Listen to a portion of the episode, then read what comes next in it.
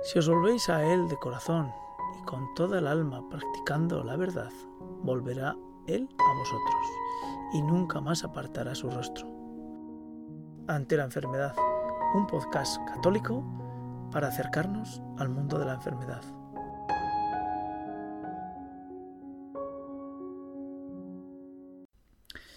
Hola amigos, eh, estamos con Raúl Gavín en una entrega más y hoy hacemos un ligero parón, un ligero alto en el camino, porque mm, tanto hablando de lo que es la enfermedad, el sufrimiento y lo que supone esto dentro de la palabra de Dios y cómo la palabra de Dios nos puede ayudar a dar luz, eh, hemos considerado interesante que hagamos un alto, como digo, en el camino para reflexionar sobre lo que supone detener la vida por medios no naturales. Nos estamos refiriendo a lo que vulgarmente se llama socialmente la eutanasia y lo que entendemos todos que cuando escuchamos las noticias se está hablando y refiriendo a lo que sería un suicidio asistido, que merece la vida y la dignidad. Y vamos ahí. Eh, Raúl. ¿Qué tal, Eliseo? Buenas, ¿cómo estás tú? Tanto debemos pensar en eliminar el dolor y el sufrimiento en esta sociedad que debemos empezar a legislar y reglamentar cuándo y cómo dejar de vivir en esta vida? Intentar poner palabras a algo que parece tan obvio, que parece tan evidente, que la vida es sagrada, es decir, que la vida, que quitarse la vida es algo antinatural, que es muy complicado, pero eh, parece ser que eh, por lo que vemos a nuestro alrededor, por los países que nos rodean, por nuestro mismo país, España, bueno, parece que existe, que existe una falta de conciencia sobre este tema, sobre, eh, sobre este mal moral de la eutanasia, del suicidio asistido, eh, porque mm, parece que esto es como un avance social. Y esto es lo preocupante, ¿no? Entonces, como parece que es un avance social, mm, se presume que no cabe otra que legislarlo. Entonces, por eso todos los países han llegado a la conclusión de que este tema ha de ser legislado. Si queremos ser un, país avanzado socialmente, deberemos regular este asunto tan feo, como decías tú, de la eutanasia o del suicidio asistido. El problema aquí es que o hay vida o no hay vida. Porque como a decir, eh, empezamos a decir cuándo la vida es vida y cuándo la vida no es vida, porque tú has dicho, cada uno que queda en estado vegetativo es como si no tuviera vida. Es que aquí o se tiene vida o no se tiene vida, pero no es como si tengas vida o como si no la tengas. O la tienes o no la tienes. Porque toda vida merece ser vivida y toda vida eh, tiene, si quieres podemos hablar también de eso, ¿no? Porque cuando se nos pone en camino una persona, como tú has dicho, que ha tenido un accidente, por ejemplo, se la han llevado y queda vegetal, pues también tiene, hay una misión ahí para, para esa familia, ¿no? Eh, ese desgaste de los esfuerzos de cuidar a esta persona, de ir a visitarla, de esos recursos de tiempo, de, pues de, todo, incluso económicos, pues es algo que también dignifica al hombre. O sea, aquí se trata no solo de que es digno el paciente, sino que es digno también el acompañante. Porque algo tremendo es que, eh, pues que esta sociedad pues se haya convertido en una sociedad incapaz, incapaz de acompañar en el sufrimiento. Vamos, eh, dejamos el acompañamiento, esa parte, para, el final mm. de nuestro episodio. Y vamos a hablar de algo que los cristianos entendemos. Y me gustaría que tú eh, nos lo explicaras. Y es, eh, todos sabemos que cuando, bueno, todos sabemos los que leemos o hemos leído y leemos frecuentemente la Biblia, que la purificación dentro de la Biblia existe. Es decir, raro es el personaje que además en, todos los episodios que estamos eh, comenzando contigo, eh, vemos claramente que, Abraham o, Jacob o Moisés es purificado. Es decir, el Señor utiliza los momentos fuertes en nuestra vida para purificarnos. Incluso tú nos recordabas al principio de nuestros episodios que eh, nosotros, nuestra vida se convierte en palabra de Dios en la medida que los acontecimientos nos revelan eh, pues nos revelan nuestra presencia, perdón, Dios en presencia de nuestra vida.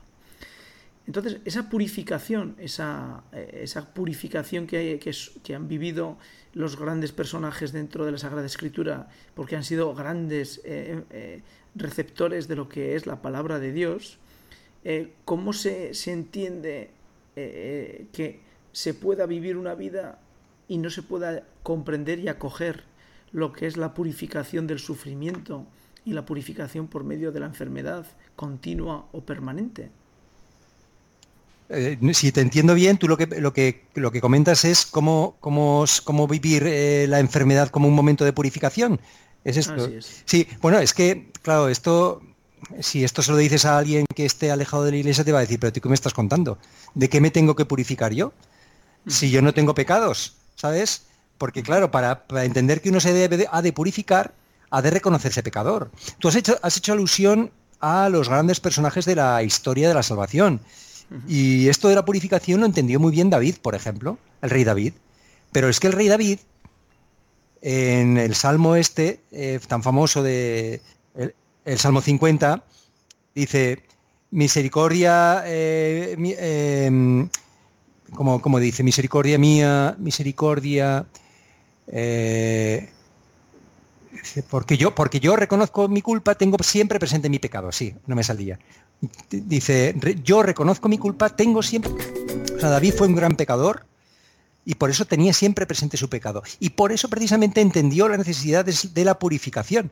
Y su vida fue un, eh, un sufrir sin parar. Pero él entendía que ese sufrimiento tenía sentido. Y cuando le escupían y demás, incluso siendo rey, decía, dejad, dejad que me escupan. Dice, si esto lo manda Dios, ¿por qué no lo voy a aceptar? Es decir, entendía que él debía ser purificado. Yo entendí, por ejemplo, también con mi suegro, mi suegro estuvo mucho tiempo, pues eh, también que, pues, pues, ido de la cabeza. Pues, eh, y mi suegra lo mismo, los dos pasaron por el Alzheimer y estuvieron mucho tiempo pues eh, postrados en una silla de ruedas, después en la cama. Y bueno, pues yo, yo vi que, era un tiempo pues también de purificación, ¿no? de, humillación, porque es un tiempo de humillación. Y quién sabe si esto no fue un, un pequeño purgatorio para ellos, ¿no? Esta necesidad también de, pues de, ser ayudado, de ser también acompañado y bueno, pues eso en el fondo de ser purificado. Pero si uno, si uno piensa que no ha de ser purificado porque no tiene nada que purificarse, porque se considera que él es limpio e inmaculado, pues entonces esto le puede dar la risa, ¿no? Para los que nos vemos que somos pecadores, pues oye, dice, pues yo, yo la verdad es que me viene bien la purificación, me, me está bien, me estuvo bien el sufrir, porque esto me ayuda también en la purificación, me ayuda a mi humildad, eh, me ayuda a lavar mis culpas, ¿no? A limpiar mis culpas. Eh, dejaremos para otros episodios el tema del sufrimiento como redención, ¿no? como elemento importante para conseguir que el cristiano pueda aproximarse eh, pues a la luz y a la verdad de una forma diferente a lo que es la propia existencia o sea, con la existencia humana, pero dentro del dolor y del sufrimiento, que no tiene por qué ser un sufrimiento, un padecimiento físico, puede ser un sufrimiento espiritual un, un o un sufrimiento eh, intelectual, eh, porque muchas veces cuando hablamos de sufrimiento, y el otro día comentando con, con, un conocido el tema del sufrimiento dentro de la enfermedad, siempre hablamos de la enfermedad, pero es que hay sufrimientos distintos y variados. Es como el, el, valor de la pobreza para acercarnos a Jesús, ¿no? Es decir, no hace falta ser pobre de dinero para acercarse al Señor, ¿no?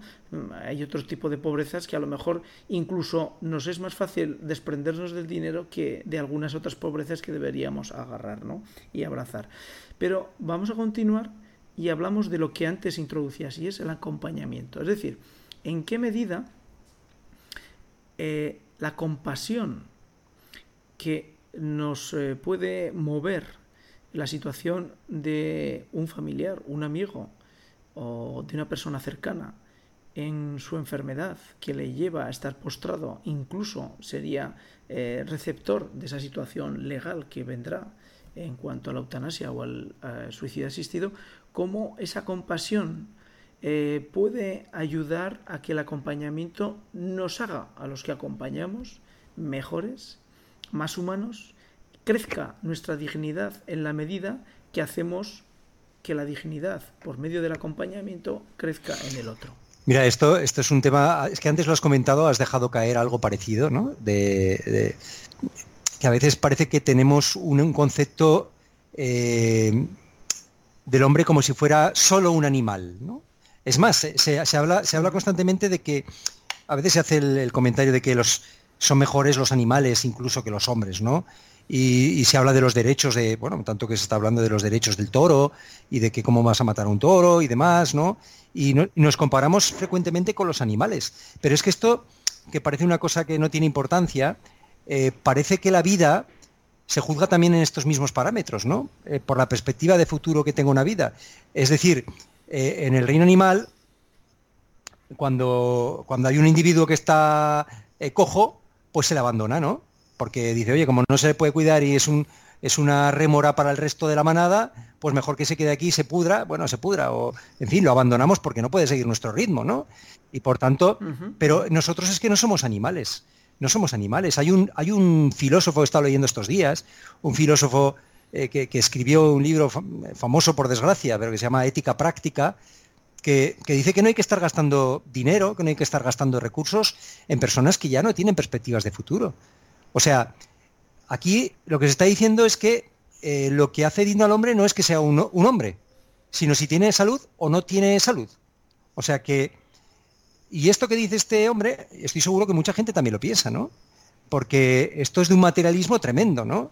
Porque esto es un no creer en el valor de la persona humana. Pero en fin, a lo que tú me decías, por no desviarme también, cuando decía antes, y ahora lo comentabas tú, cuando se nos pone en nuestro camino el cuidado de un enfermo, pues es, una ocasión de, pues eso, de, afrontar algo, una situación que, merece la pena, ¿no? Que nos ayuda eh, que nos dignifica también a nosotros, como antes apuntaba, ¿no? Nos dignifica al que está enfermo y nos dignifica a nosotros. Cuando, por ejemplo, nos podemos, eh, a mí me encanta ver cuando eh, hay algunos matrimonios que yo conozco, pues que han renunciado a unas vacaciones porque tienen que cuidar al abuelo, porque está el abuelo en casa y, no se van de vacaciones. Y dices, bueno, esto, esto que, que antes parecía una cosa evidente, obvia, bueno, pues esto parece hoy de superhéroes o decir, joder, qué gente más, pues más, más extraña, ¿no? Sin embargo, esto es algo propio del hombre, esto nos humaniza, ¿no? Eh, esto eh, no es propio de animales, ¿no? Renunciar a algo por alguien. Eh, esto, esto es algo, si antes decía el papá, esto es feo, pues ahora diría el papá, esto es bonito, ¿no? Esto es bonito. Porque esto es algo propio del hombre, renunciar así por el otro, por amor al otro, por la dignidad del otro, porque tiene, porque si no hay amor, si no hay sensibilidad, esta sensibilidad para, amar al otro, si, nuestro acento solo está en, el materialismo, como decía antes, el, la ética práctica esta, ¿no? El materialismo, en la salud, en el dinero, entonces, eh, bueno, pues no hay sensibilidad para poder valorar la vida por el amor que damos o por el amor que recibimos, ¿no? Y esta es la clave, ¿no? La, vida entonces eh, no tiene, no merece ser, no merece la pena ser vivida, no tiene dignidad suficiente. Eh, vamos a ver, eh, Raúl, eh, dentro de lo que sería ese acompañamiento que estás refiriéndote, para una persona que lo necesita, y puede ser una persona que lo necesita simplemente el sentarse en un parque y, hablar con alguien, ¿no? Porque una de las cosas que nos está hablando en los medios de comunicación y que probablemente los que leemos más cosas que los medios de comunicación pues sabemos, y es que la sociedad actual está enfrentándose a dos elementos. Uno, la cantidad de suicidios que hay en la sociedad española, que están aumentando, y por otra parte, eh, bueno, la cantidad de abuelos que mueren solos, abandonados en, sus pisos. Que bueno eh, se detecta pues cuando cuando el olor fétido empieza a volar fuera de la puerta del patio del edificio. Entonces eh, en esta sociedad que, parece ser que existen elementos que nos están detectando, marcando que es una sociedad que no hay un acompañamiento, no hay una relación social, por, mucho que somos los el país probablemente que más relación social tenemos entre nosotros, pero eh, esa compasión y ese acompañamiento, en la medida que haya una eutanasia, eh, ¿qué sentido tendrá? ¿Qué sentido tendrá que yo eh, me ofrezca al vecino a decirle, oye, que voy a hacer dos noches en, el hospital porque tú tienes que trabajar o estás cansado y voy yo a, cubrirte, a cubrir a ese enfermo familiar o a ese esposo o a esa esposa o a ese niño pequeño porque tú ya estás agotado. Cuando la ley te está dando una opción estupenda, que es pues que termine la vida de esa persona porque el legislado está que tiene derecho a, que su existencia desaparezca. Pues es que eso eh, no tendrá ningún sentido, porque eso no se comprenderá. Es decir, si tú te ofreces a alguien para cuidar, por ejemplo, te van a decir, es que esto que estás haciendo tú no es eficaz, no es práctico. ¿Por qué lo haces? No tiene sentido. O sea, mm, eso es lo que venía diciendo yo antes, ¿no? repetir otra vez lo mismo, ¿no? no es, se, verá como algo estúpido, ¿no? Mira, eh, decía el otro día eh, mm, un obispo hablando de, precisamente de esto, ¿no? no recuerdo qué obispo era, pero hablaba de, unas monjas que también que cuidaban a pacientes pues que estaban eh, pues, eh, a punto de morir, ¿no? Pacientes que ya estaban en cuidados paliativos y demás. Y ellas decían, mira, si queréis matarlos, si vosotros no los queréis cuidar, dejadnos a nosotros que los cuidemos. Porque, decía, porque el que está en un estado de coma, en un estado vegetativo, dice, es un misterio si él mismo puede amar, pero lo que es seguro es que esta persona puede ser amada. Entonces, este, esta frase a mí me encantó porque realmente aquí está la clave, ¿no? Aquí, em, pero claro, para esto eh, tiene que, nacer eh, dentro de uno esta especial sensibilidad. El, demonio precisamente lo que introduce en el hombre es este aspecto animal, este aspecto animal que, que es solo sirve lo que es práctico, solo sirve lo que es material, solo sirve lo que es eficaz, pero no sirve lo que es eh, el, amor el demonio no lo soporta, la palabra amor eh, no la puede soportar porque el amor es Dios, ¿no? Entonces cuando, cuando estas monjas, cuando este obispo se refería a estas monjas, lo que es seguro es que pueden ser amadas estas personas, pueden ser amadas. Bueno, que es lo que decía también la Madre Teresa de Calcuta, ¿no? Es, el mismo caso, ¿no? Es el mismo caso, ¿no? Em, porque además, fíjate, fíjate que además em, somos a veces tan hipócritas que la eutanasia a veces se justifica como si fuera un acto de misericordia, ¿verdad? O sea, para decimos para que mira, pues es que en el fondo si, si en el fondo está sufriendo, ¿no? Si lo mejor es que muera, ¿no? O el aborto que hacemos lo mismo, ¿no? Si decimos que, matamos a los niños, los abortamos porque para la vida que va a tener mejor que no nazca, ¿no? Entonces esto es todavía lo que hace eh, esta autojustificación de un pecado tan grave como es el, el homicidio, ¿no? Como es el suicidio asistido, asistir a una persona eh, pues, eh, y autojustificarse como, como si pretendiéramos así lavar nuestros pecados, ¿no? Está autojustificar, eh, vestir lo que está mal como si estuviera bien, ¿no? Esto es propiamente demoníaco, ¿no? vender como bien eutanasia, ¿verdad? Buena, buena muerte. En el fondo, pues no, no, es así, ¿no? Pero lo que quizá, eh, por ir un poco eh, eh, terminando nuestros minutos, porque por desgracia, como siempre repetimos, pues no tenemos minutos eternos, en el fondo, en el fondo, hay un elemento que al principio citabas. en la medida que uno no se siente hijo de Dios, no entiende que hay un ser sobrenatural que se trasciende a, lo que es la propia naturaleza humana, eh, es muy complicado introducir estos elementos. Y, por, a, modo de, recuerdo, ¿no? hemos hablado de la dignidad, que las personas tienen dignidad. Pero claro, esa dignidad solamente se puede hacer presente en la medida que existe un tercero que no es de naturaleza humana, que puede determinar cómo es esa dignidad porque realmente esa dignidad se la ha otorgado y ese, ese, ser tercero es, es, Dios.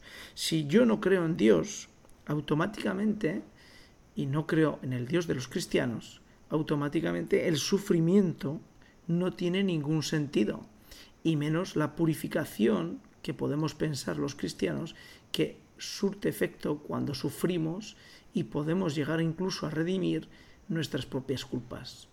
Culpas a terceros y a Dios. Y volvemos otra vez a lo mismo. Si no creo en Dios, todo esto que estoy diciendo no tiene ningún sentido. Y la, siguiendo en lo que hemos comentado, la propia existencia, si la damos como fruto de una casualidad de la ley eh, orgánica dentro del cosmos, pues la existencia podemos hacer que se interrumpa y jugar con ella, tal y como cada uno de nosotros o nuestras sociedades o los más poderosos de las sociedades puedan determinar.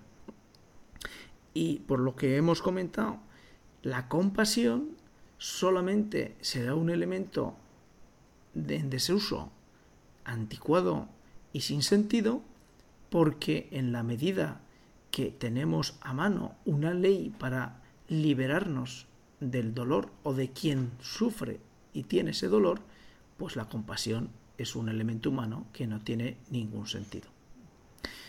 Existencia, compasión, purificación para otorgar dignidad al ser humano que es imagen de Dios. Raúl, ¿tú crees que el agua es agua? O, es que esto, esto que has comentado ahora, eh, yo, yo, creo que el agua es agua, ¿no? Pero yo quiero apuntar solo una última cosa antes de despedirnos. Y es que ni de sin Dios esto no se puede entender, pero em, parece como que esto es algo propio solo de los cristianos. Sin embargo, yo creo que hay eh, una ley natural inscrita en el corazón del hombre, ¿no? Que, a veces no hace falta ni siquiera para defender, eh, pues estar en contra del aborto, en contra de la eutanasia. Hay mucha gente de buena voluntad que sin recurrir a Dios mismo, siente que siente la ley natural, que en el fondo es Dios, ¿no? Siente dentro de su corazón eh, este impulso a defender la vida, Hay mucha gente que no, que no es cristiano, que no practica, o, y sin embargo, sin embargo, esto lo ve claro, o sea, ve el agua que es agua, como dirías tú, ¿no? Ve que el agua es agua, ¿no? Y porque en el fondo, eh, pues lo han, lo han recibido así de sus padres, ¿no? Han visto a sus padres hacerlo y a lo mejor no han nombrado a Dios en su casa, pero han visto que este, este espíritu de eh, esta dignidad por los abuelos, por los enfermos, este servicio a los abuelos, perdón, esta, este servicio a los abuelos, a los enfermos se ha vivido en su casa desde siempre. Y por tanto, estas personas eh, lo han comprendido y, lo han llevado a la práctica porque creen que esto es la verdad. Esta es la verdad. Esto es lo propio del hombre. Y bueno, otra, otra cuestión que has comentado tú antes es que lógicamente el lío que se monta en esta sociedad en torno a la eutanasia, pues viene pues, de haber rechazado la cruz. Sí, y además, eh, Raúl, pues eh, lo que sí observamos dentro de nuestra sociedad, sociedad occidental, porque evidentemente si hablamos de sociedades que están en otros, en otros, en otras latitudes del globo terráqueo, pues tendríamos que hablar de otro, en otras formas y otros términos, pues eh, lo que sí entendemos es que por mucho que la, que la ciencia la medicina y la tecnología avancen, pues nos vamos encontrando con nuestra realidad. Y es que somos humanos, tenemos limitaciones y vivimos dentro de un misterio. Y, por terminar, hoy ante la enfermedad hemos intentado ayudar a entender que desde el mundo cristiano es imposible aceptar eutanasia y suicidio asistido.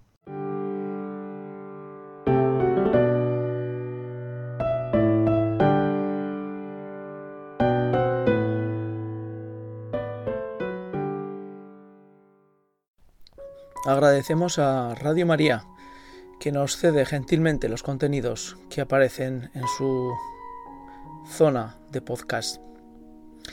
En concreto agradecemos al Evangelio de la Salud, dirigido por Padre Miguel Sebastián, y por qué no decir de una gran ayuda para todos aquellos que se encuentran en la enfermedad.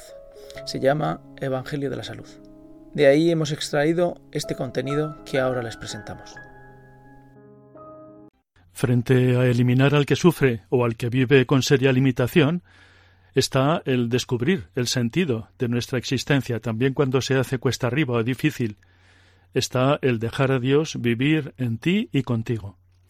Es el testimonio de María Luisa Ruiz Jarabo, una persona que tras un accidente eh, queda tetrapléjica y justamente en esa situación descubre que su vida está en manos de Dios y consiente en que sea así, y la vive entregándola a los demás, no encerrándose en sí misma, sino dándose a los demás. ¿Se lo hace posible Cristo? Hemos recogido este testimonio extrayéndolo de una entrevista que hemos bajado de Mater Mundi Televisión. Ahí la podemos encontrar completa. Escuchemos este precioso testimonio. Dejemos que el Espíritu Santo nos hable a través de él.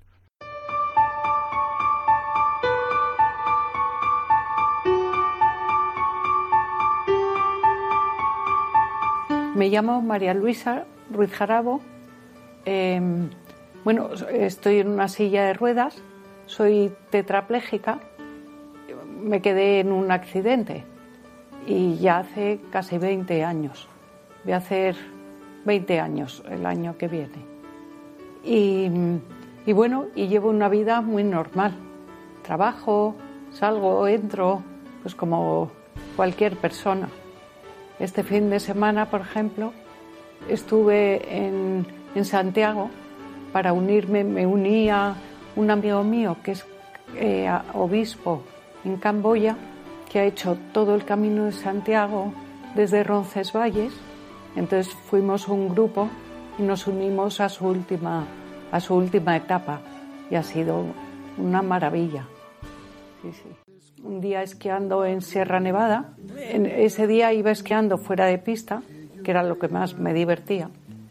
Y, bueno, estaba fatal, el, fatal el, la nieve, había mucha placa de hielo y esquiando fuera de pista cogí, cogí una placa de hielo, me resbalé ahí por una pendiente y eso acabó en unas rocas y ¡fum! como un abismo hacia abajo de no sé cuántos metros, unos cuantos. Y nada, salí volando, aterricé en la nieve durísima y yo creo que no perdí el conocimiento, pero bueno, la verdad es que estaba encantada porque sabía que me iba que me había pegado un guantazo tremendo, pero no me dolía nada y no notaba nada, ni siquiera el frío de la nieve, con lo cual yo feliz. Claro, no sabía que me había quedado tetrapléjica.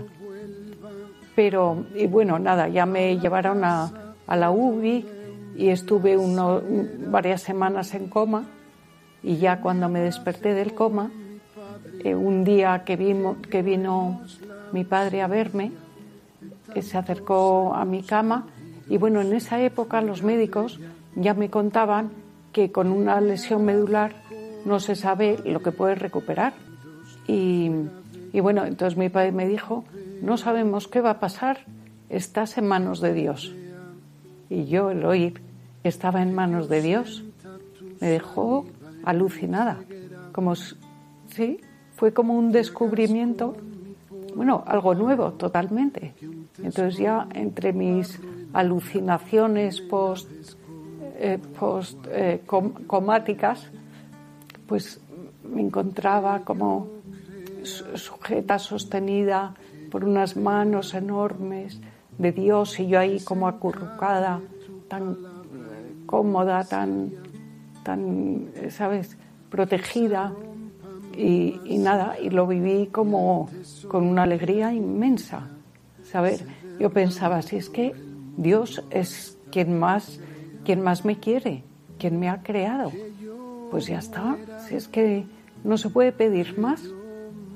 Y, y bueno, y yo creo que gracias a eso fui viviendo un poco la evolución de, pues eso de la tetraplegia, que en ese momento estaba fatal, porque estaba sin poder mover absolutamente nada, ni la cabeza, sin poder hablar, pero tenía un respirador en la tráquea. Y, bueno, y ya poco a poco fui evolucionando, siempre a mejor. Ya cuando me operaron del cuello, me quitaron el compás, al poco tiempo ya la traqueotomía, entonces todo era ir mejorando, que es lo bueno de, algo así tan traumático, que luego tiene recorrido para mejorar un montón. Que yo vea. Dolores de cabeza, pues eso, eh, físicamente fatal. Entonces, eh, yo recordaba que eh, ofreciendo dolores, tal, pues yo pensaba, pues esto ofrecerlo, lo ofrecía, pues qué sé yo, por mi familia, por todo, ¿sabes? Amigos, tal, amigas, eh, montón de cosas, por el hambre, por la paz en el mundo. Ya era, ¿sabes? la verdad me, me, me consideraba como muy redentora. Y cuando estaba en el hospital, pues eso, hecha polvo, que me lavaban, qué tal, que me encontraba una piltrafa, pues pensaba en eh, como la Madre Teresa contaba que cuando llegaba a una de las casas, pues una persona destrozada, hecha polvo, maloliente, pues eso, eh, destrozada, eh, un desecho de, de humanidad, pues decía que las hermanas y ella era cuando más veían el rostro de Cristo en esa persona, cuando más reconocían a Cristo. Entonces yo pensaba, pues yo también, una peltrafilla, seguro que tengo algo de Cristo. Y, la verdad me, me, encantaba, me encantaba. Me daba un subidón. Y luego para, claro, eso se te queda en, en la cabeza. Y, cuando ves a una persona pues así realmente destruida, pues es fácil reconocer, reconocer a Cristo ahí en la cruz.